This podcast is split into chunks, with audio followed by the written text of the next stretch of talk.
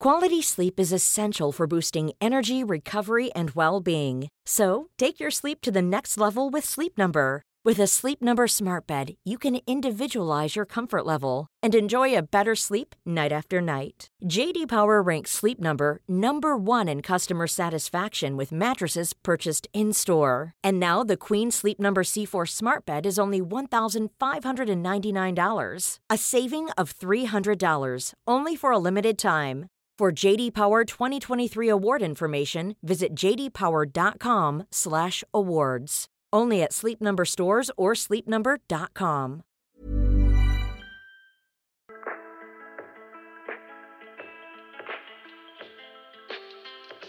Bienvenue dans le monde merveilleux de la Good Vibe Only.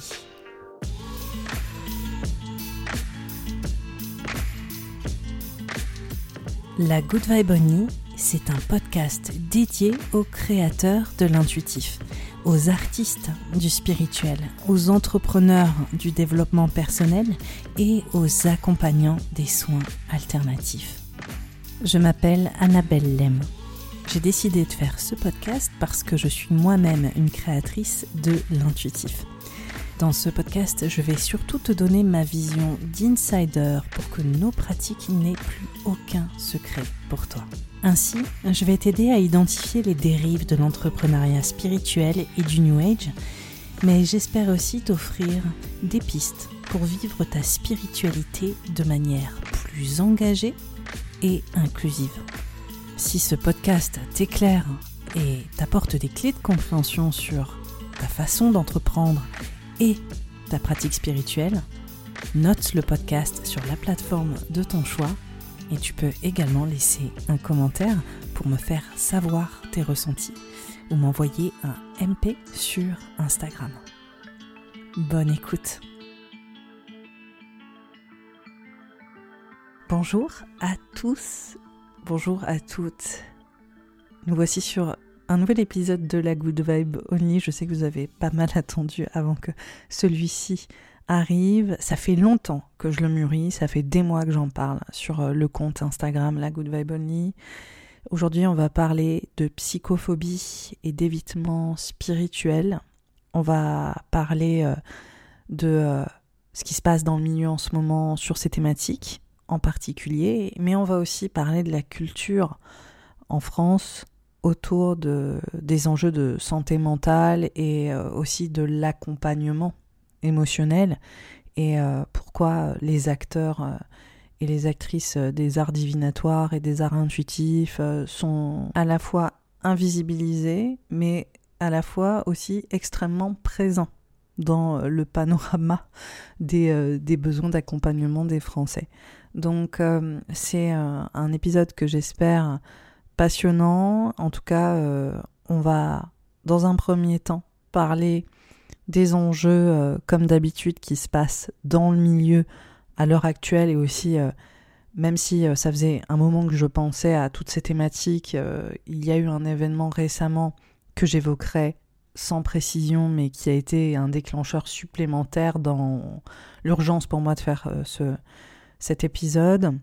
Et ensuite, on va parler de manière plus généraliste autour de la culture en France, de l'évitement et, euh, et, aussi de la psychophobie et euh, en quoi ça peut impacter euh, nos métiers et aussi quels sont le rôle finalement de, nos métiers au, sein de ces façons de gérer notre santé mentale à l'échelle collective.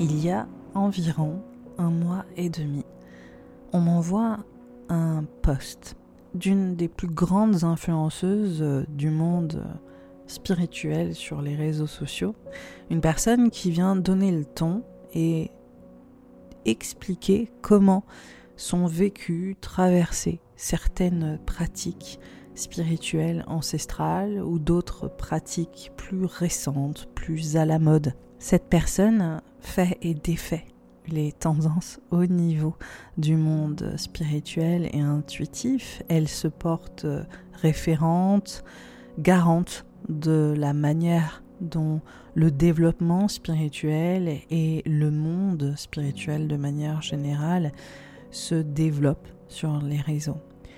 Et ça a été très surprenant pour moi de voir ce poste qui euh, parlait d'une pratique appelée le Kundalini, qui est euh, une pratique yogique, et euh, de lire son témoignage que je vais vous transmettre tout de suite.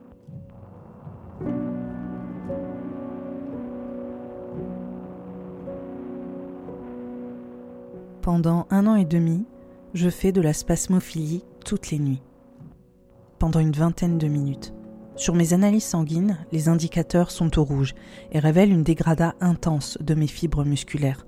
Je tremble de tout mon corps et parfois je convulse. Pendant certaines activités chamaniques, hutte de sudation, je convulse, je hurle, j'ai peur. L'an dernier, j'ai eu le diaphragme bloqué pendant quatre mois, dur de respirer et la sensation de me noyer. En janvier, là, j'ai été en clinique trois fois pour passer des échographies et avoir des piqûres d'antibio et antidouleurs. J'avais tous les symptômes d'infection urinaire, inflammation de la vessie et infection jusque dans les reins, sans aucune trace d'infection dans mon sang. J'ai mal partout sur la zone sacrée, je sens des coups de couteau, j'ai le ventre gonflé et tellement douloureux. Depuis deux ans, la nuit, je vis des passages spontanés, en état de conscience modifié, des expériences de mort imminente, des décorporations, je me sens mourir. Mon sommeil devient chaotique. J'ai peur de dormir. Certains jours, je n'arrive plus à faire la différence entre mon corps et l'extérieur. Moi qui suis cartésienne, qui n'ai jamais pris de drogue, je perds le contrôle et j'ai peur. J'ai l'impression de devenir folle. Heureusement que je suis bien accompagnée par des thérapeutes quanderos et énergéticiens. Je sens mon corps se dissoudre par moments de manière spontanée, je ne peux plus méditer, plus faire de sound healing. J'ai des douleurs immenses dans la poitrine, de la tachycardie, la gorge qui se serre, des mouvements involontaires. Je flippe même d'avoir Parkinson. J'ai mal dans ma jambe gauche si fort. Personne ne m'a dit que ça pouvait arriver. Cet éveil spontané de la Kundalini que je n'aurais pas compris si je n'étais pas accompagné d'enseignants et de guides. Alors j'ai été euh, très troublée quand j'ai lu euh, ce témoignage. Il faut savoir que je l'ai raccourci hein, en partie. Je ne l'ai pas tronqué dans le sens où je n'ai pas modifié des phrases et recomposé d'autres phrases. J'ai juste pris un tronc de, des symptômes parce qu'il y en a d'autres, plus à caractère euh, sensuel ou sexuel. Et ça a été assez violent de lire ça. Je n'ai pas été la seule. Ce, ce poste a suscité énormément de réactions il a été euh, beaucoup remis en question parce que euh, la liste des symptômes est, particulièrement euh, troublante et la justification de ces symptômes l'est d'autant plus. C'est, ce serait le Kundalini. Alors, le Kundalini, qu'est-ce que c'est?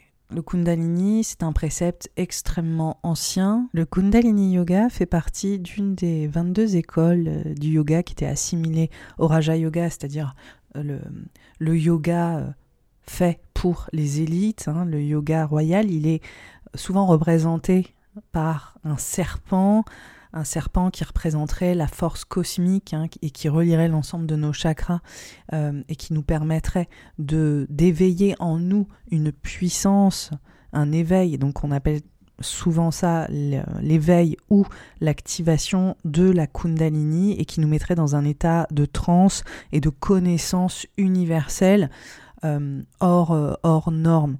Donc c'est entre guillemets la, quête de l'éveil que représente le Kundalini, ce, serpent qui euh, vient souvent euh, en être l'emblème, fait référence à Ananta, qui est une, déité indienne et qui représente le serpent qui vient s'enrouler autour de la terre et qui vient quelque part être euh, la seule structure euh, au chaos, il est euh, le maître du nadir, il est celui qui supporte tout et sur laquelle Vishnu et les autres dieux indiens ont l'habitude de s'appuyer. Donc quand on voit ce, serpent souvent avec ses capuchons et ses multiples têtes, ça c'est on le voit souvent dans, les, dans les représentations des, divinités indiennes, c'est Ananta, c'est ce, ce, fameux serpent qui euh, sert de support, qui sert de structure à tout ce qui est, et en l'occurrence qui se trouve également en nous, comme nous sommes une, parcelle.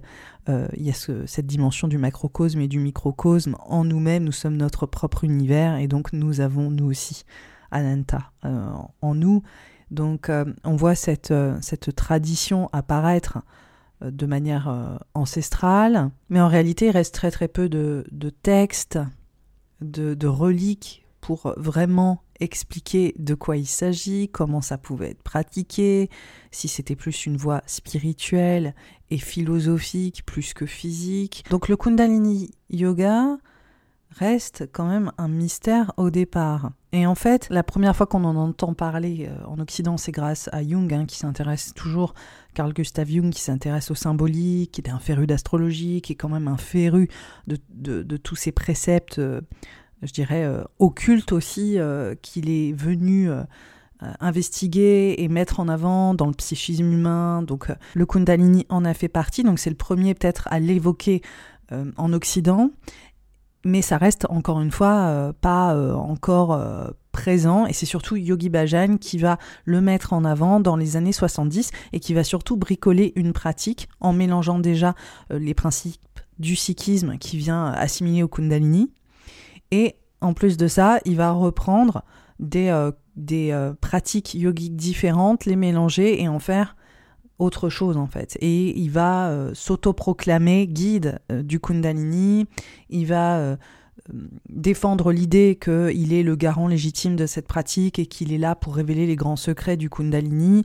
Et on est vraiment dans une, une façon d'aborder ces traditions-là de manière super New Age parce que il est dans le bricolage, il est dans la suraccumulation de différentes pratiques qu'il va mettre ensemble pour la vendre, pour la capitaliser. Donc il n'y a aucune... Euh, a aucune réalité historique en fait dans sa démarche. Il n'y a finalement aucune pureté aussi dans, dans sa volonté de réellement retranscrire quelles sont euh, les, grandes valeurs du, du Kundalini Yoga. Il va juste prendre quelque chose qui, d'un point de vue branding, envoie vraiment du lourd, c'est, désolé de le dire comme ça, mais c'est, oui, le yoga royal, le yoga, euh, la pratique yogique, euh, finalement, euh, source de tous les mystères, et d'un coup, Yogi Bhajan va avoir toutes les réponses et va pouvoir nous donner à nous occident, occidentaux, pardon, des, des clés pour nous, nous l'approprier et le, le pratiquer.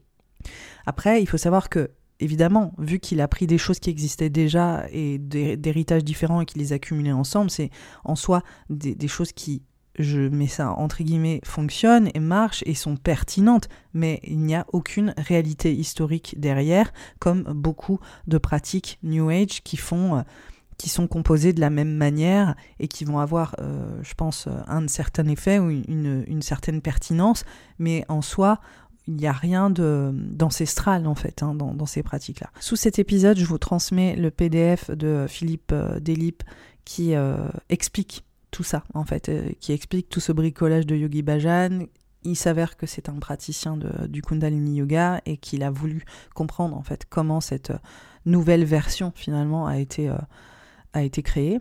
Et tout, toute cette enquête autour de Yogi Bhajan n'est pas anodine hein, parce que s'avère que c'était un, gourou euh, qui a euh, créé une secte à partir du Kundalini Yoga, ou en tout cas de la symbolique du Kundalini Yoga, et qui euh, est considéré, comme le dit lui-même Philippe Delib, comme le Hervé Weinstein du yoga. En fait, c'est aussi comme Bikram, par exemple. Bikram qui, donc le yoga show, hein, le yoga Bikram, qui a pris un, voilà, un certain type de yoga, qui l'a transformé, qui, qui se l'est approprié, qui l'a adapté euh, aux, aux, occidentaux pour le vendre et le capitaliser. Donc on est sur les mêmes dynamiques et on a quand même de nombreux gourous qui ont opéré la même stratégie. Donc c'est des hommes en Inde qui sont euh, absolument euh, anecdotiques ou pas reconnus, qui vont prendre une pratique et qui vont savoir la commercialiser, la vendre et surtout l'adapter à un public occidental. Et en général, on est sur les années 70, donc on est à fond sur, euh, ok, capitalisons sur cette quête spirituelle des Occidentaux et donnons-leur ce qu'ils veulent. Et donc, au travers du Kundalini, il y a ce qu'on appelle le l'éveil de la Kundalini, donc ce fameux serpent qui se réveillerait en nous et euh, cette énergie universelle. Donc derrière ce concept, euh, enfin ce symbole autour du Kundalini, il y a aussi cette dynamique de l'éveil, de l'éveil qui, euh, qui, est puissant, qui nous possède, qui nous transcende et qui nous permet d'accéder à une nouvelle voie de conscience. Donc on est aussi sur toute une, toute une dynamique de l'activation de la Kundalini, et a cette quête d'éveil, et c'est ce yoga, cette pratique qui va nous permettre de, voilà, d'atteindre un, autre niveau euh, de, de notre expérience humaine. Donc il y a aussi là-dedans le fait d'être élu, le fait d'être choisi le fait de ressentir des choses extraordinaires, et si on ressent ces choses extraordinaires, c'est qu'on a eu l'éveil. Donc il y a quelque chose, mine de rien, de super valorisant derrière euh, cette, euh, cette idée d'éveil du Kundalini. il y a, il y a presque vraiment la, figure du héros hein, qui vient se dégager au travers d'une quête spirituelle euh, qu'on aurait traversée on va enfin atteindre l'éveil de la Kundalini, on va enfin ressortir Ananta en nous, j'exagère mais à peine, et on va pouvoir atteindre finalement un niveau de, euh, de conscience divine complètement euh, démesuré, de pleine conscience totale, etc. Donc derrière le, discours que j'ai cité, il y a ça aussi qui se cache derrière. Il y a le fait d'être choisi, le fait d'être élu.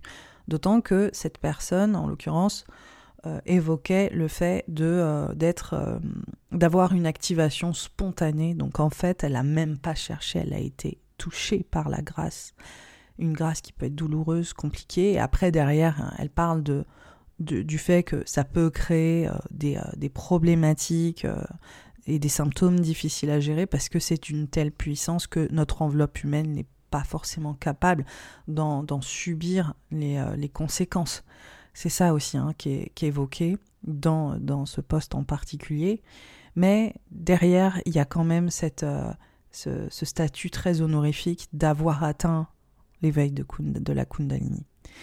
À aucun moment, et c'est ça qui m'a particulièrement euh, marqué aussi, c'est qu'il n'est évoqué euh, les enjeux de, psychose ou, ou, de problèmes psychosomatiques qui peuvent se créer au travers de la pratique de l'activation du Kundalini, parce qu'en soi, la pratique euh, du yoga Kundalini peut être une pratique totalement lambda. Hein. Je veux dire, on n'est pas tous en train d'aller essayer de d'éveiller euh, le comment dire le serpent en nous. Hein. C'est euh, ça peut être juste une, voie de, méditation, de, de, conscience apaisante et, et, qui va nous permettre de nous recentrer comme à peu près toutes, toutes les pratiques du yoga. Mais au travers de euh, cette activation euh, du Kundalini, il y a quelque chose a priori de très physique et qui peut être violent. Et hum, ce qui m'a interpellé là récemment dans le milieu, c'est que dès et ça, c'est vraiment, c'est chronique. Hein. C'est assez incroyable et c'est pour ça que j'ai cité euh, la personne qui donne le ton aussi, hein, qui donne aussi cette euh, justification de symptômes sous le prisme du Kundalini. C'est que je l'ai vu au travers d'autres influenceuses, euh, des personnalités, entre guillemets, avec des followings assez importants ou même juste des personnes lambda en train de de partager autour de, cette thématique dès qu'il s'agit d'avoir des sensations particulièrement prenantes, des frissons, des, euh, spasmes, des, de la tachycardie, des, des, troubles en fait, hein, physiques violents, sans avoir euh, une quelconque maladie identifiée comme la grippe ou euh, d'autres voilà d'autres maladies qui pourraient nous donner ou d'autres virus qui pourraient nous donner ce type de, de symptômes.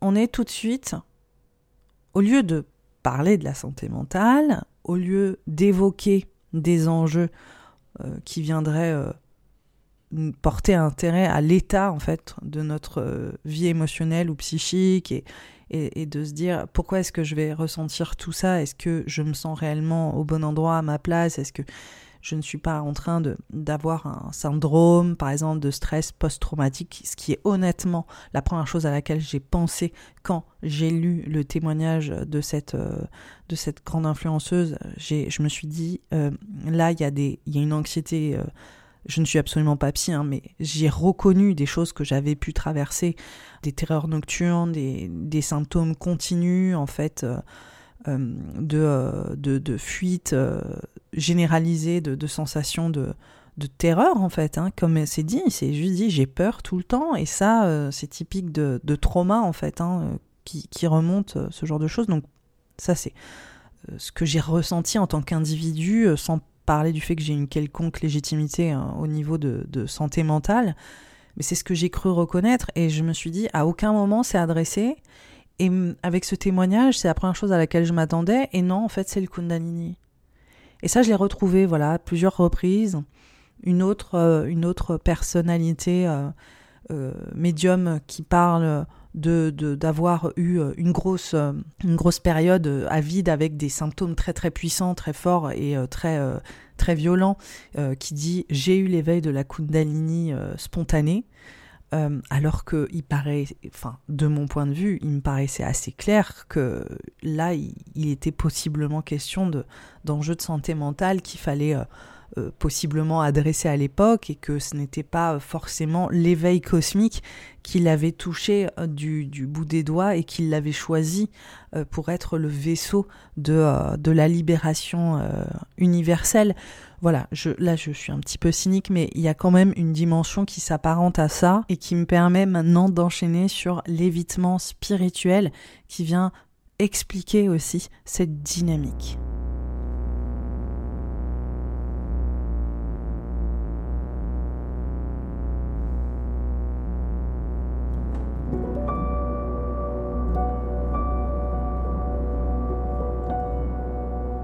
L'évitement spirituel, appelé en anglais spiritual bypassing, qu'on appelle aussi en français contournement spirituel. C'est un terme qui a été inventé dans les années 80 par docteur en philosophie et psychothérapeute John Wellwood, qui est connu hein, pour son travail sur euh, une psychologie transpersonnelle ou entre guillemets une psychologie de l'éveil, où il cherche à intégrer des enseignements de la spiritualité orientale dans la psychologie moderne. Donc on voit que c'est quand même quelqu'un au départ qui a une forme de, euh, de avec le monde spirituel et de voir aussi comment la spiritualité peut être une, euh, une valeur ajoutée aussi dans, dans, nos explorations et dans notre bien-être euh, général.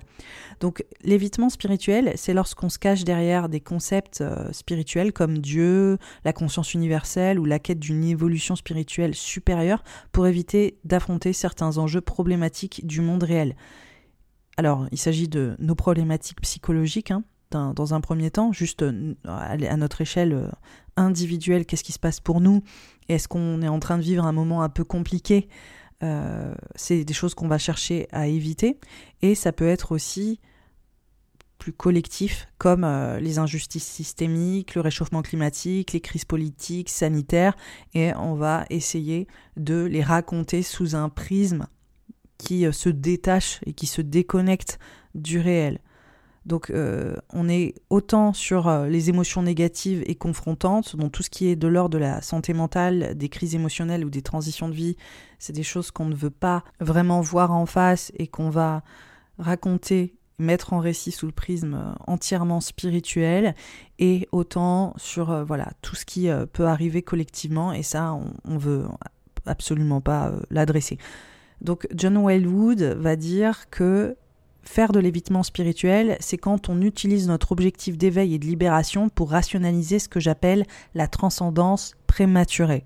Essayer de dépasser les parts brutales et compliquées de notre humanité avant d'y avoir fait face et d'y être en paix. Ainsi on tend vers une vérité absolue pour nier et dénigrer des besoins humains de base comme les sentiments, les problèmes psychologiques, euh, relationnels ou de développement personnel. Donc là, on voit, et c'est parfaitement décrit, la notion de transcendance prématurée.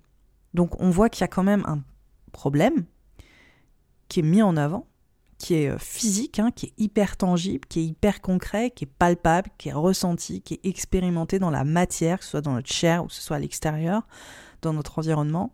Et on va le, voilà, le rationaliser. C'est ça qui est super intéressant, parce qu'il y a cette dynamique de rationalisation. Donc on est sur une volonté de poser une réflexion et une explication réfléchie qui va toucher à des préceptes totalement spirituels et là on va le dire, à la croyance pure, alors qu'en réalité, c'est peut-être autre chose. Et au niveau du Kundalini, c'est exactement, en tout cas, ce qui semble se passer. C'est qu'on a une liste de choses extrêmement concrètes et on va le raconter sous le prisme de la croyance sans envisager une possibilité autre. Alors la docteure en psychologie Ingrid Clayton dit que l'évitement spirituel, c'est un moyen de nous protéger de la vérité. Et on se protège de notre vérité personnelle ou de la vérité euh, qu'on est en train de traverser. Et en même temps, on est aussi en train de se protéger de la vérité euh, qui s'opère à l'extérieur. Donc en fait, euh, on voit qu'il y a comme un détour, et c'est ça aussi, hein, on dit le contournement, mais il y a un détour qui est fait pour raconter ce qui nous arrive autrement, avec aussi une plus grande une dynamique plus héroïque. Finalement, moi je trouve qu'il y a une dimension très héroïque dans l'évitement spirituel, dans la volonté de se dire qu'on est connecté à quelque chose d'au-dessus de tout ça. On est au-dessus de tout ça. On est au-dessus.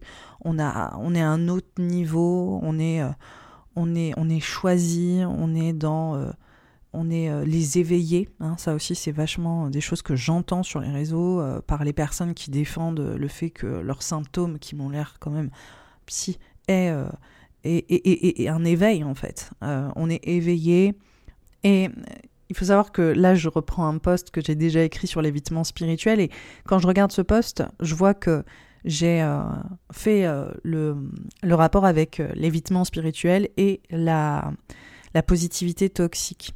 Alors oui, souvent les deux vont, vont entre guillemets de soi et ça arrive que le principe de euh, la positivité toxique euh, qui fait qu'on va euh, toujours prétendre aller bien s'associe à, ce, à, ce, cet évitement spirituel. Donc on est tellement évolué qu'on est dans cette transcendance et on est dans cette déconnexion, on est un peu lunaire en fait. Hein. On n'est on est plus, plus des humains, on est des êtres spirituels et on ne s'intéresse pas en fait à, ce qui se passe dans le monde d'en bas. Voilà, on n'est plus dans le monde d'en bas, on n'est plus avec les terriens qui vivent des vies euh, trop organiques pour nous. On est euh, dans, dans voilà, on est dans d'autres sphères euh, cosmiques qui, qui nous portent au-dessus de, toutes ces choses trop, trop concrètes et tangibles. donc il y a une dynamique comme ça, mais pas que. Et là, typiquement, ça va pas forcément main dans la main. Je trouve que globalement, euh, l'évitement spirituel, euh, il, se met aussi en avant au travers d'un discours du moi, du soi, de, l'ego et de l'identité aussi, qui peut-être ne fait pas l'impasse sur euh, les problématiques qu'on peut traverser, comme c'est le cas de, cet exemple ou, d'autres exemples aussi que j'ai en tête, où on met clairement en avant le fait que on ressent des choses difficiles ou qu'on traverse des choses dures, mais c'est romancé en fait. On est dans l'ordre de, on se raconte une fiction personnelle et au lieu de dire que globalement on va mal et que on a peut-être euh, des choses à comprendre sur nous et qu'on ne sait pas, en fait, on refuse de comprendre qu'on n'a pas les clés. On refuse de comprendre qu'on ne sait pas ce qui nous arrive et donc on va raconter un récit fait à partir d'une certaine croyance pour d'un coup mettre un sens incroyable à notre expérience qui est plus que problématique pour la rendre exceptionnelle et surtout refuser quelque part que on est vulnérable. On n'est jamais en fait vulnérable parce que même dans notre vulnérabilité, c'est qu'on a été choisi par l'énergie divine. Donc vous voyez, c'est, on est vraiment aussi dans cette dynamique du martyr, du martyr euh, euh, des, images qu'on a un peu euh, bibliques ou christiques de la personne qui a des stigmates, des stigmates de son éveil incroyable, des, des douleurs, des blessures physiques, parce qu'elle est habitée par quelque chose de divin, et le divin est tellement puissant qu'il nous laisse des traces, et donc on vient asseoir une autorité encore plus grande, encore plus incroyable, encore plus... Euh, on, a des épaules, on est en train de porter quelque chose de, de faramineux. C'est Dieu qu'on a en nous. On est les vaisseaux de Dieu. Et je n'exagère pas, parce que c'est ça qui est véhiculé au travers de cette nouvelle tendance du Kundalini. Donc la question est, est-ce que la, Kundalini est la nouvelle solution euh, et le, nouvel, euh, le nouveau paradigme de, la santé mentale? Est-ce que euh, nous sommes tous et toutes quand nous sommes atteints de peur et de terreur paralysantes, d'anxiété euh, qui euh, nous euh, cloue au fond de nos lits, à nous réveiller dans les heures les plus sombres de l'obscurité pour hurler de, de terreur. Est-ce qu'il s'agit de la Kundalini? Est-ce qu'il s'agit du serpent Ananta qui viendrait nous réveiller et nous montrer les mystères du monde? C'est la grande question.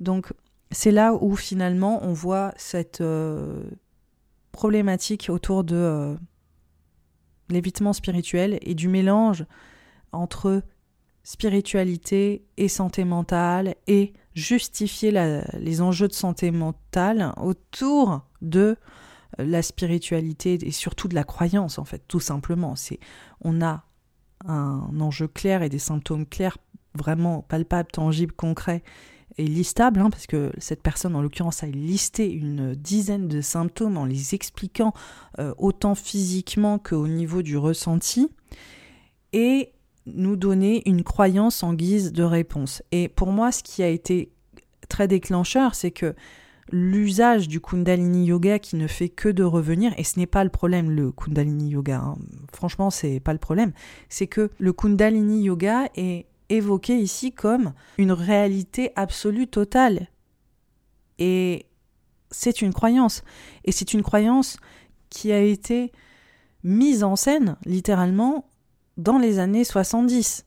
Donc euh, ça fait que quelques années que euh, cette euh, nouvelle version d'un précepte ancestral a été rebrandée par un gourou super capitaliste et prédateur. Et aujourd'hui, ce précepte du Kundalini et de l'éveil de la Kundalini, la façon dont c'est raconté, c'est la solution autour de euh, nos symptômes de santé mentale. D'ailleurs, j'ai vu une vidéo où l'influenceuse évoquait le fait que beaucoup de personnes dans des hôpitaux hein, qui étaient traitées pour des problèmes de santé mentale avaient en réalité des euh, avaient eu en fait plutôt un éveil de Kundalini et qu'ils étaient, je cite, pris pour des fous.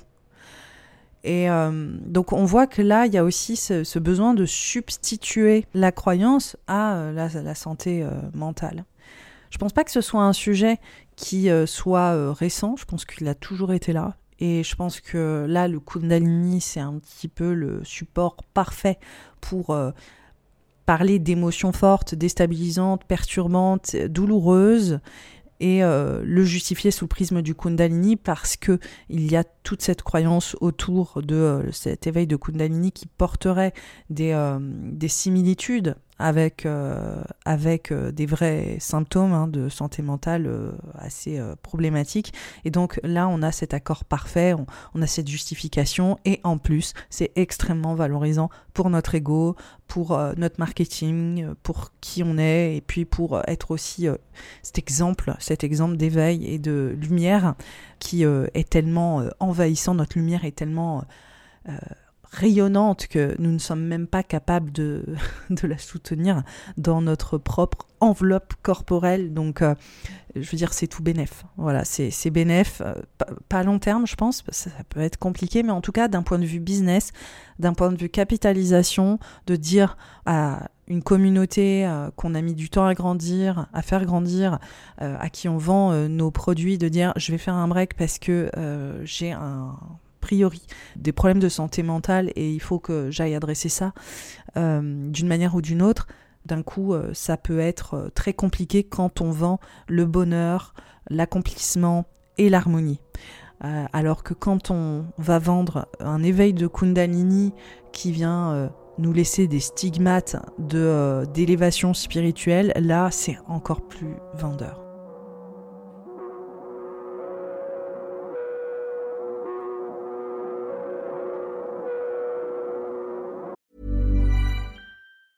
Quality sleep is essential for boosting energy, recovery, and well being. So, take your sleep to the next level with Sleep Number. With a Sleep Number smart bed, you can individualize your comfort level and enjoy a better sleep night after night. JD Power ranks Sleep Number number 1 in customer satisfaction with mattresses purchased in-store. And now the Queen Sleep Number C4 smart bed is only $1,599, a saving of $300 only for a limited time. For JD Power 2023 award information, visit jdpower.com/awards. Only at Sleep Number stores or sleepnumber.com.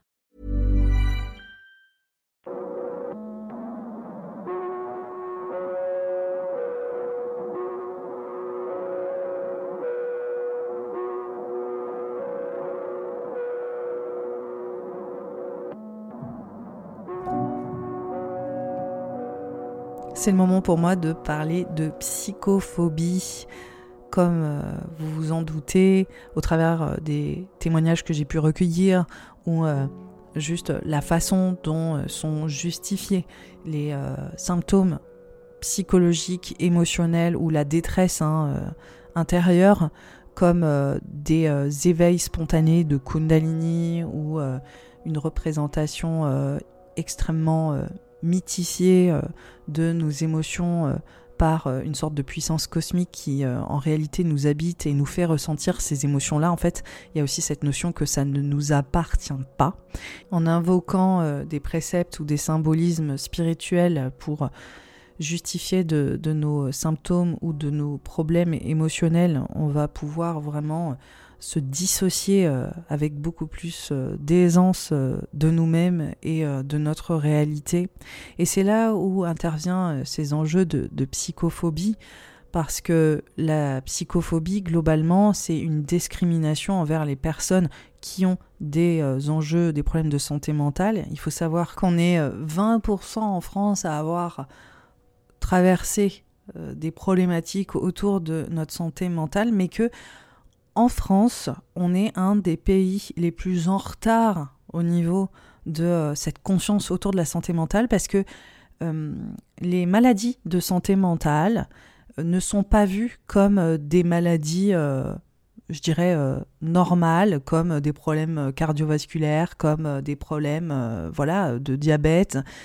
c'est vu comme quelque chose de mauvais, c'est vu comme quelque chose de stigmatisant, qu'on ne veut avoir, ça nous donne une représentation de nous-mêmes et aussi socialement, ça vient vraiment nous mettre en défaut, hein. ça vient euh, aussi nous responsabiliser parce que quand on a un problème de santé mentale, on n'a pas été assez fort, on a fait quelque chose de mal, on n'a pas su gérer. Il y a vraiment cette, cette volonté de, euh, de mettre au banc les personnes qui ont des maladies de santé mentale comme si euh, c'était de leur fait. Et euh, c'est d'une violence inouïe. C'est ça la, psychophobie. On va pas isoler les personnes qui ont euh, des maladies physiques autres que voilà mentales. On va pas les invisibiliser. On va prendre soin d'eux, prendre soin d'elles, comprendre, engager le dialogue, savoir comment ils vont. C'est tout l'inverse quand il s'agit de, de santé mentale. Ça met un malaise. Bizarrement, c'est comme si ça pouvait être peut-être euh, infectieux, enfin comme si euh, euh, cette personne n'était plus fréquentable ou que si elle a un problème de santé mentale, il faut la, tenir le plus loin possible de notre vie, hein, comme si elle aurait une influence néfaste. Et en France, on a une vision comme ça extrêmement violente de la santé mentale qui fait que on, on va avoir un mal fou à dire je ne vais pas bien, je vais mal, ou il faut que j'aille euh, voir un, psy, par exemple, tout simplement. Euh, ce qu'on retient euh, au niveau des statistiques pour se faire accompagner au niveau de notre santé mentale, c'est qu'il y a seulement 7% des Français qui vont voir des psychologues. il y en a plus en Ile-de-France, ils sont 14% au niveau des statistiques présents dans le Haut Conseil de la santé publique. Donc on voit qu'il y a aussi 74 000 professionnels et j'ai aussi pu trouver un autre chiffre comme 78 000, mais en tout cas on est plus ou moins dans cette veine. Globalement, on voit aussi que euh, la notion de se faire accompagner au niveau psychologique, c'est quand même en hausse. Hein. On voit qu'en 2003, il y avait seulement 2% de la population, selon l'INSEE, qui euh, allait consulter en fait un, psychothérapeute. Euh, on voit qu'il y a une, une augmentation de 56% entre les années 80, donc en 89 jusqu'en 99, donc en l'espace de 10 ans, c'est quand même colossal, et 20% entre 92 et 2001, et je pense que ces chiffres sont encore euh, en train euh, d'augmenter, mais globalement, on a 72% des Français qui ne veulent pas aller voir un psy, ce qui est absolument aberrant. Il faut imaginer 72% des gens qui vont dire je vais pas chez le généraliste, euh, je le sens pas. Non, je préfère pas. Non, puis j'ai pas de soucis. Je veux dire, quand je suis malade, euh, je suis malade et puis voilà. Enfin, c'est quand même incroyable. Alors globalement, ça ne veut pas dire que les gens vont de plus en plus mal parce qu'ils vont voir de plus en plus des psys. C'est juste que culturellement, on est en train de comprendre que euh, s'occuper de notre santé mentale, même si c'est pas forcément quelque chose de visible euh, au premier abord, c'est absolument essentiel parce que s'il s'agit de notre bien-être fondamentale au cœur de nos familles, au cœur de nos relations, au cœur de euh, notre euh, évolution personnelle. Enfin, ça nous donne juste la possibilité, l'opportunité de vivre un peu plus heureux et heureuse et euh, de savoir vivre une vie sans violence, sans abus psychologique, émotionnel quelconque. Donc c'est absolument fondamental d'aller voir un psychologue, je le répète. et c'est là où on va évidemment aller sur les sondages que j'ai trouvés autour des, euh, métiers intuitifs et, des praticiens euh, du spirituel.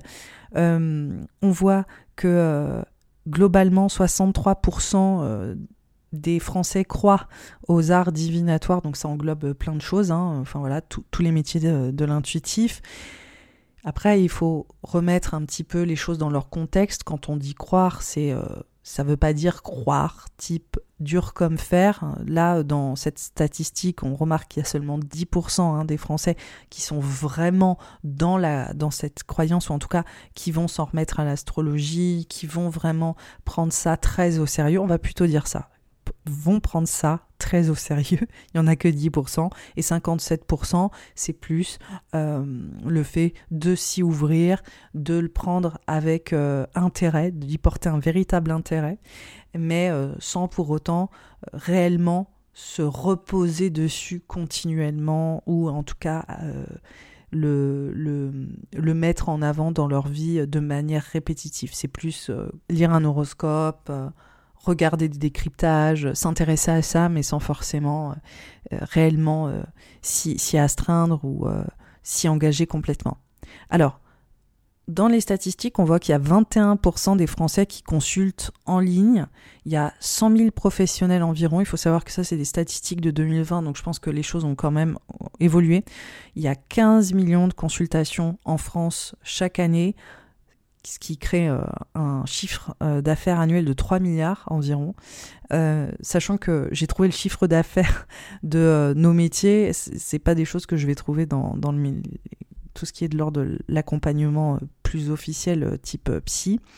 Et globalement, il y a quand même une, une, une concordance, en fait, un accord entre l'accompagnement en psy et l'accompagnement plus ésotérique, dans le sens où j'évoquais qu'il y avait 7% des Français qui voient un psy euh, globalement, mais euh, on voit aussi au moment en fait euh, où ce sondage a été fait, mais globalement il y avait 21% en plus de personnes qui disaient avoir consulté un psy à un moment donné par le passé. Donc on, finalement on revient plus ou moins à des statistiques qui vont se rapprocher de celles des praticiens et des praticiennes des arts divinatoires et intuitifs et spirituels.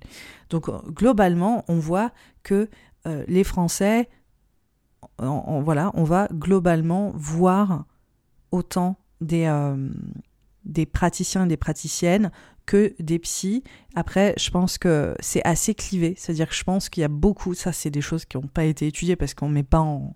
En fait, il y a un tabou énorme sur euh, nos métiers intuitifs et euh, leur place dans la société, et en même temps les, les métiers des, des psys qui sont pas mis sur le même niveau, et c'est tout à fait normal.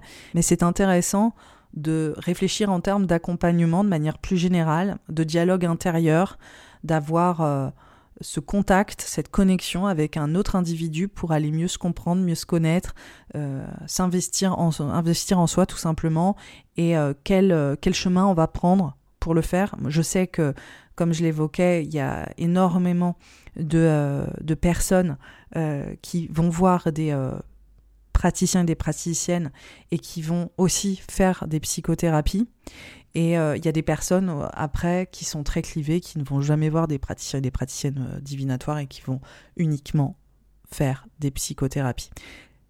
Il y a une autre stat qui est quand même incroyablement importante, c'est que dans les deux cas, dans le monde psy, 70% des personnes qui consultent sont des femmes et dans les mondes des arts divinatoires, 80% des personnes qui consultent sont des femmes. Donc en fait, les femmes sont les seules, enfin franchement, euh, il y a quand même euh, seulement 20% d'hommes hein, qui le font, mais globalement sont la grande majoritaire en termes de meilleure compréhension d'elles-mêmes, d'aller aussi confronter leur expérience sous le prisme de quelqu'un d'autre, parce que globalement, c'est un petit peu ce qui se passe aussi. Euh, j'ai envie de dire, c'est le seul point d'accord entre le, les arts euh, spirituels et intuitifs et euh, la psychothérapie, c'est d'exposer notre vécu, nos vulnérabilités, nos ressentis à une personne qu'on ne connaît pas et d'avoir son point de vue, son analyse, sa perspective sur ce qu'on traverse. Et grâce à ça, grâce à cette expérience-là, de nous-mêmes nous enrichir et réussir à porter un regard différent et de nous donner des clés et des ressources supplémentaires pour possiblement mieux vivre ce qu'on est en train de ressentir en ce moment. Donc euh, c'est quand même extrêmement édifiant. Globalement, on a un quart des Français qui vont voir autant des, euh, praticiens euh, intuitifs spirituels que des psys. Je pense franchement qu'il y en a un peu plus qui vont voir des, euh, praticiens parce que on voit qu'il y a 21% des Français au moment où euh, le sondage IFOP est fait qui vont voir des praticiens qui consultent euh, sans prendre en compte ceux qui ont consulté par le passé. Donc je pense que là, si on prend en plus la statistique des personnes qui ont déjà consulté dans le passé, on monte pareil à 20% supplémentaires et honnêtement, je pense qu'il y a énorme... Ça c'est totalement moi qui, euh, hein, qui fait mes suppositions. Hein. Mais vu que c'est pas pris en compte dans le sondage IFOP et que c'est pris en compte dans euh, les statistiques du Haut Conseil de la santé publique, j'ai envie de dire qu'on peut quand même globalement, euh, sans imaginer des statistiques euh, dont je n'ai pas les tenants et les aboutissants, que il s'agit 7% de personnes qui vont voir un psy au moment où le sondage est fait et 21% qui vont voir des euh, praticiens et des praticiennes spirituelles et intuitifs au moment où le sondage est fait et qu'il y a quand même un énorme gap et que globalement les Français préfèrent ou sont plus enclins à aller voir des praticiens et des praticiennes que des psys. Alors pourquoi? Parce qu'il y a une psychophobie euh, globale, parce que si on va voir un psy et qu'on va l'adresser, par exemple, socialement, on va avoir un backlash, on va avoir des personnes qui vont dire Mais qu'est-ce que t'as? Qu'est-ce qui se passe? Et tout de suite, il y a une gravité, tout de suite, on est malade et on est malade, oh mon Dieu, de notre santé mentale. Et ça, c'est grave, ça, c'est euh, pénalisant socialement, mais c'est aussi euh, extrêmement mal vu parce que si par exemple, j'ose même pas imaginer qu'on adresse ça par exemple de manière euh, détachée sur notre, notre lieu de travail euh, typique à nos collaborateurs, il va y avoir un, un, jugement ou un ressenti ou une inquiétude qui va être probablement assez disproportionné euh, comparé au fait de dire je vais aller voir mon généraliste euh, jeudi prochain parce que euh, je suis barouillé en ce moment quoi. chose que je sais qu'on parle pas forcément sur un lieu de travail, mais socialement il y a, vraiment une autre réaction que tout ce qui touche à, à la santé mentale. Par contre, si socialement on va dire j'ai pris rendez-vous là avec une astrologue, j'ai pris rendez-vous avec une médium et tout, alors là, qu'est-ce qui se passe? De l'excitation. Oh, ah bon euh, Carrément, mais du coup, euh, qu'est-ce qui va se passer? Qu'est-ce qui? Il y a une excitation, il y a un côté très divertissement qui est associé euh, à nos métiers intuitifs. C'est pas pris au sérieux et c'est justement ce qui permet aux personnes de consulter sans avoir un jugement personnel envers elles-mêmes, mais aussi globalement d'un point de vue sociétal de pouvoir quand même évoquer des thématiques de je vais finalement me faire accompagner parce que c'est le fond de, de, cet enjeu, mais euh, sans subir un regard qui viendrait nous vulnérabiliser davantage. Donc ça c'est quand même euh, assez, euh, assez frappant. On peut toujours aussi se défendre de juste le faire par curiosité parce que parce qu'on a une copine qui l'a fait, c'était génial, parce que euh, on a entendu ce podcast et c'était cool et du coup on a envie de voir comment ça va être avec la personne. Et donc il y a, y, y un vrai, euh, il y a un détachement aussi qui est possible. Autre chose aussi, c'est que quand on va voir un psy, on s'engage. On s'engage à se, à se découvrir, à se mettre à nu. On s'engage aussi sur la durée. On va rarement voir un psychothérapeute juste pour une fois. On va le voir sur la durée. Donc on s'engage un peu plus financièrement, ce qui est aussi euh, justement un problème qui, qui est très présent. Hein. Il n'y a pas juste une psychophobie euh, culturelle, euh, il y a aussi le fait que euh, nos organismes de santé ne considèrent pas que la santé mentale est tout aussi importante que la santé physique. Donc ça aussi, ça envoie un message très fort et on n'est pas censé investir là-dedans, sauf si on est très, très, très malade. Voilà, il faut vraiment atteindre un niveau au niveau de notre santé mentale où on doit être pris en charge pour, euh, pour être euh, éventuellement euh, soustrait d'un quelconque investissement financier. Alors que quand on va voir un praticien du spirituel, enfin pratique intuitive, en général on ne le voit qu'une fois. Globalement, on va le voir pour un coût qui est en général quand même plus élevé que le psy, mais c'est un concentré d'informations. C'est en général aussi on n'a rien à faire, on n'a pas à se mettre en vulnérabilité, on n'a pas à se découvrir, on n'a pas à forcément euh, tout expliquer de nous. Ça dépend, hein, évidemment, il y aura toujours des exceptions, mais ce qui vient prévaloir, c'est que c'est le praticien, la praticienne, c'est le médium, le voyant, l'astrologue ou peu importe, qui va parler, qui va parler de nous, qui va nous raconter.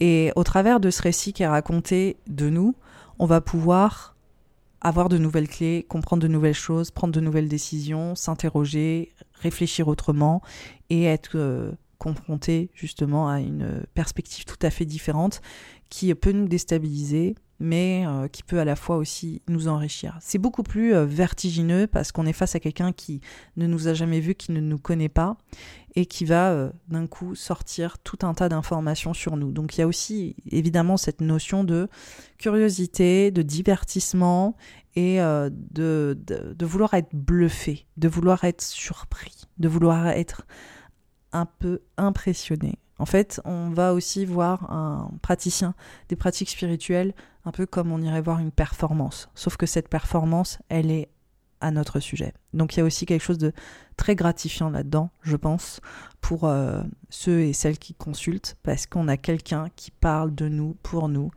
et euh, qui se concentre sur nos potentiels, nos possibilités et comment est-ce qu'on peut se réaliser personnellement ou comment est-ce qu'on peut euh, évoluer euh, dans voilà un avenir proche ou en tout cas actuellement ou ce qui se passe pour nous. Donc on se sent vraiment pris en main. Quand on va voir un, un psychothérapeute, on est pris en main, mais ça nous demande d'abord vraiment de nous investir en premier lieu. Et en fait, c'est au fur et à mesure qu'il y a le lien qui se fait, c'est nous qui prenons plus la parole, on ne connaît pas vraiment complètement les pensées ou les ressentis sur euh, notre vécu ou qui on est avec le psychothérapeute, c'est des choses qui s'installent au fur et à mesure. Et au début, il s'agit vraiment de nous à nous-mêmes. Et on, se, on se voit et on se découvre au travers de ce qu'on partage à notre psychothérapeute ou à notre psychologue, qui va faire un peu l'effet d'un miroir au départ et rebondir sur certaines choses et nous permettre de très subtilement commencer à tracer des nouvelles voies de compréhension et des chemins euh, intellectuels autour de notre expérience qui va créer euh, voilà, des nouvelles possibilités. Donc c'est un travail d'endurance, c'est un travail sur le long terme, alors que le, aller voir un, praticien des pratiques intuitives, ça va être quelque chose de plus foudroyant, de plus direct, qui porte une certaine forme d'intensité et qui, en général, va nous sustenter pendant un laps de temps assez long et qui va nous permettre de garder aussi ce qui s'est passé en tête et de le mûrir et de le réfléchir sur la durée. Euh, autour de cette représentation différente de nous-mêmes, cette autre image, cet autre récit de notre existence, etc. Donc euh, c'est deux choses complètement différentes. Alors j'ai lu un article hein, qui retranscrit euh, certaines choses que j'ai évoquées et qui est absolument admirable et ça m'a fait tellement plaisir de le lire. C'est sur le cairn, c'est des processus psychiques en consultation de voyance, transfert de pensée, intersubjectivité et symbolisation de Thomas Rébéron et de Anissa Apchiche. Je vais vous mettre le lien, je vous invite vraiment à le lire. Il parle hein, des statistiques que j'ai évoquées, il parle euh, de, euh, du fait que euh, notre travail dans le monde intuitif, c'est un phénomène anthropologique comme un autre qui a besoin d'être adressé et que Pourtant, c'est vu comme une anomalie dans notre culture, là je les cite, ainsi que dans le domaine de la prise en charge au sens large, face à laquelle le monde médical, politique et universitaire se comporte à peu de choses près comme si elle n'existait pas ou qu'elle n'était pas digne d'intérêt. Il s'agit pourtant d'une thématique qui mérite, nous semble-t-il, l'intérêt des chercheurs et des cliniciens. Donc euh, euh, c'est extrêmement intéressant, c'est pour une fois abordé, je trouve, avec beaucoup de neutralité et un réel intérêt, c'est-à-dire pourquoi est-ce que on revient toujours à aller voir euh, des praticiens de l'occulte ou euh, ésotérique, intuitif et, spirituel et quelle est leur valeur ajoutée? Et, euh, et, bref, leur étude est, géniale. Je pense que de toute façon, j'aurai l'occasion d'en reparler dans d'autres épisodes parce que il en existe très peu. J'ai beau chercher des personnes qui s'intéressent très très sincèrement à ces métiers-là qui sont présents aujourd'hui, qui seront toujours présents dans le futur et qui ont toujours été présents. Et, et euh, pourtant, il y a un énorme tabou, il y a une énorme invisibilisation de euh, ces métiers-là et euh, de leur processus et de ce qui se passe. Et donc, cette étude est merveilleuse parce qu'il raconte vraiment bien les, les, échanges en fait qui ont l'air de s'opérer dans, dans le cadre d'une séance et notamment avec un voyant qu'ils vont suivre à Paris donc euh, c'est voilà, c'est une mine d'informations, ça raconte beaucoup de choses aussi culturellement sur nos métiers. Je vous invite vraiment à le lire et je le mets sous cet épisode.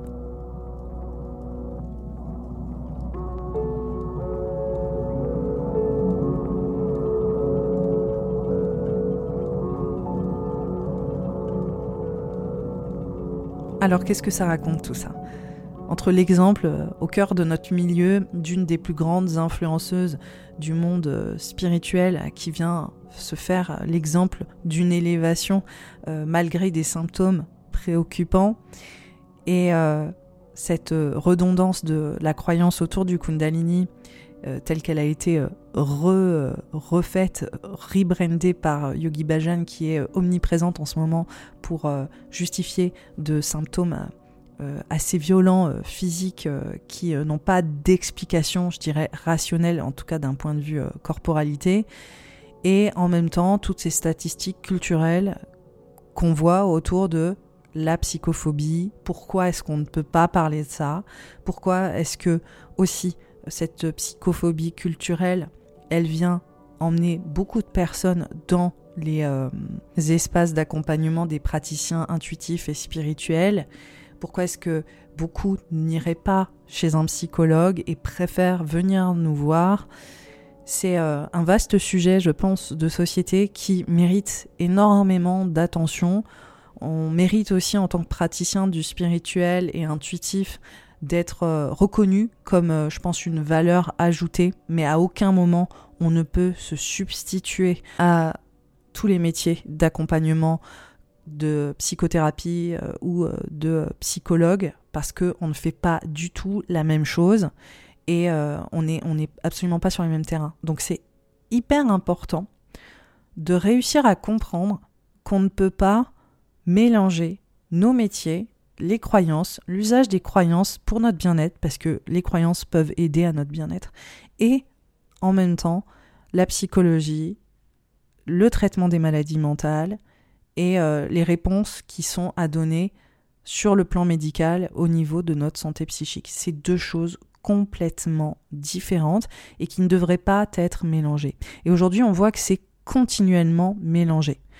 On le voyait aussi, je parlais d'un gros best-seller il n'y a pas si longtemps que ça sur euh, ma page Instagram euh, qui parlait de différents protocoles pour trouver un apaisement intérieur. Donc il y a voilà, je ne sais plus combien de protocoles tirés du chamanisme, je ne citerai pas, hein, mais tirés du chamanisme, tirés de, pratiques ancestrales, mais qui ont été appropriés par une journaliste francophone et qui a mis à la suite les unes des autres différentes pratiques intuitives et spirituelles euh, transculturelles pour euh, les renommer protocoles, protocole 1, protocole 2, protocole 3, etc. Et qui viendraient répondre à à peu près toutes nos blessures, tous nos traumas et qui, euh, grâce à la prière ou grâce à certains rituels, nous aideraient à sortir de notre souffrance. Et ça, pour moi, c'est quand même un discours qui est assez dangereux, qui crée une énorme confusion, qui vient largement parler d'évitement euh, spirituel parce qu'on a une réponse dans la croyance uniquement, qui vient donner la clé de l'issue absolue, alors que ce n'est pas le cas. Ça peut être, comme tous les rituels et, euh, toutes les euh, pratiques intuitives sont là depuis la nuit des temps et peuvent nous aider à créer des points de repère, peuvent nous aider à cadrer notre émotion ou en tout cas les vivre différemment les aborder différemment, porter un regard justement enrichissant dessus, mais à aucun moment elles ne peuvent arriver à la finalité qu'est la guérison. Et c'est vraiment cette, cette différence, je pense qu'il faut profondément mettre en avant parce que aujourd'hui, que ce soit dans un métier comme le mien, comme euh, l'astrologie ou d'autres, on fait l'apologie de je vais mettre en avant ta blessure, je vais aller guérir ta blessure, on va parler de ce qui te fait mal, on va le mettre en avant, on va aller remuer un peu le caca et c'est à ça que je sers en tant que praticien intuitif ésotérique. Et honnêtement, là je sais que je vais pas me faire que des amis, mais je pense que ce n'est pas notre fonction. Est-ce qu'on est censé dire tout ce que l'on voit? Ou est-ce qu'on est censé servir la personne qui vient nous voir? C'est une vraie question. Est-ce que on va tout évoquer parce qu'on a le pouvoir de le faire? Ou est-ce qu'on va aller réellement s'intéresser aux besoins de la personne aujourd'hui?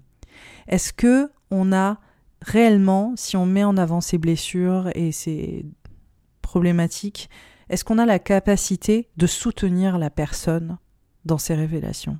Est-ce qu'on est là pour elle? Est-ce qu'on a les moyens?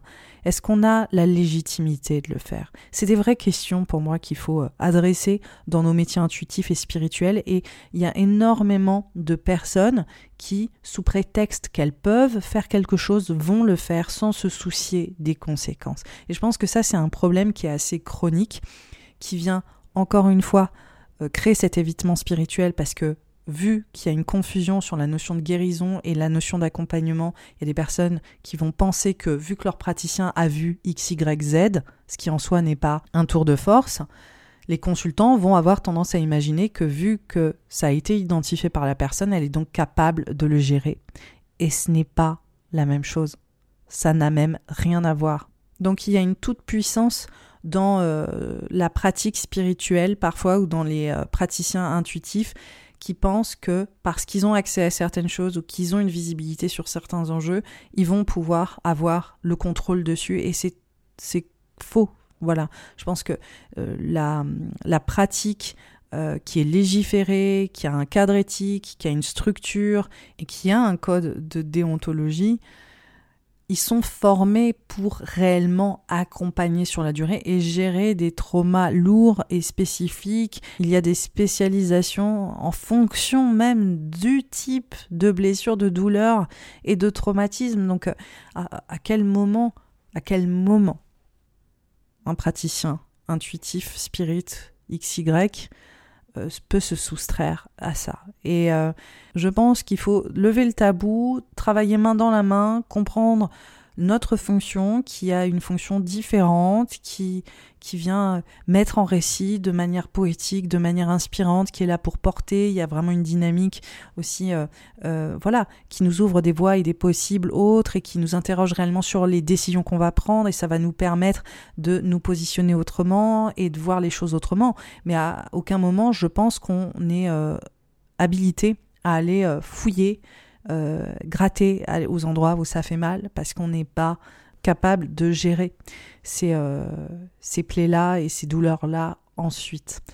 Donc euh, voilà globalement sur les liens en fait euh, entre psychophobie, évitement spirituel qu'on va, euh, si on est praticien et qu'on prétend guérir, qu'on prétend donner le bonheur absolu, qu'on prétend euh, réussir à guérir, oui, franchement, à guérir les autres et à, cultiver cet amalgame entre nos métiers et la guérison, on va sur les plates-bandes des médecins de la santé mentale et on va, je pense, aggraver certains problèmes. On va, euh, je pense aussi, faire perdre du temps à beaucoup de personnes parce que nos fantasmes euh, passent avant le bien-être du consultant, parce que nous sommes dans un évitement spirituel si on prend cette euh, démarche-là, parce que on est convaincu que la spiritualité et les croyances sont la voie de guérison et que globalement toutes, euh, toutes nos expériences humaines et surtout les plus douloureuses, qu'elles soient physiques ou mentales, peuvent être justifiées sous le prisme de la croyance sans jamais avoir à euh, aider nos euh, consultants à trouver d'autres appuis que nous-mêmes pour réellement guérir. Voilà, c'est la fin de cet épisode entre euh, psychophobie, évitement spirituel, que ce soit dans le milieu, dans euh, les messages qui circulent en ce moment avec le Kundalini, ou que ce soit également dans euh, la culture en France aujourd'hui, et pourquoi nous sommes des acteurs majeurs de, de l'accompagnement savoir où est notre place, rediriger les euh, personnes euh, qui sont dans un état de détresse particulier ou qui sont dans une situation émotionnelle compliquée, savoir les rediriger vers des psychologues, leur donner des ressources pour le faire, pour aller se découvrir autrement, pour comprendre aussi qu'on ne peut pas tromper le temps, que parfois savoir euh, guérir, c'est savoir prendre le temps pour soi, investir en soi sur la durée, aller créer un lien, une connexion plus longue, profonde avec euh, un accompagnant qui saura euh, spécifiquement nous aider sur des problématiques qu'on est en train de traverser et que le praticien des arts spirituels, intuitifs ou divinatoires, lui, vient donner euh, une perspective nouvelle, enrichissante, parfois surprenante et nécessaire, mais le praticien des pratiques spirituelles, intuitives, ésotériques n'est pas la seule solution.